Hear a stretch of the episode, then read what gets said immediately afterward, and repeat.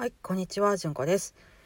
迷惑をかけたくないっていう表現を聞いて、いつも私が思うことを今日は話そうと思います。まあね、外来とか行ってるとね、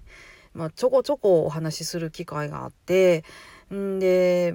まあ、何かというと結構ね、迷惑をかけたくないっておっしゃる方結構いらっしゃるんですよね。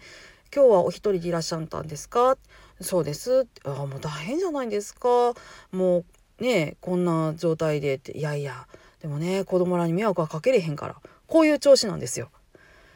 いやあの迷惑かけれへんからって言ってその状態で車を運転してくるってとっても危ない。そして事故を起こすとさらに迷惑が広がるのでやめた方がいいのではないかっていうのを割とこうねあの雑談する時間が長ければあのオブラートに包んで言わしていただくんですけどまあそうでもなければまあそうは言うてもねお年召されたら皆さんねちょっとずつ頼っていかなあかん。と思いますよみたいな感じのことをねまあ言うたりとか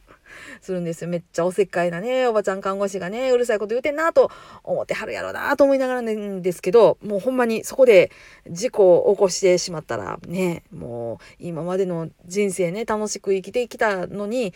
最後の方でそんなんなるってもうめっちゃかなんなと思ってだからもうやっぱりちょっとねうるさいなと思われてもうっかり言ってしまう時があるんですよね。うん、でねその大体がねそのね迷惑かけたらあかんみたいなみんな結構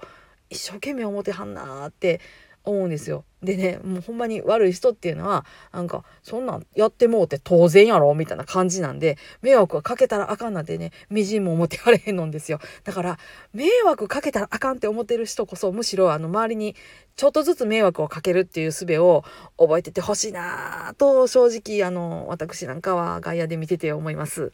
ね例えば病院のね行き帰りとかね、うん、ちょっと買い物に出るとかね。毎回じゃなくてもたまにはちょっと手伝ってくれん？って言うとか。ね。何でもね自分で抱えててで自分でできることがいいとか迷惑かけへん方がいいっていう風なね社会だったように思うんですけどいやーでもねお年めされてくると何が起こってくるかっていうと倒れてから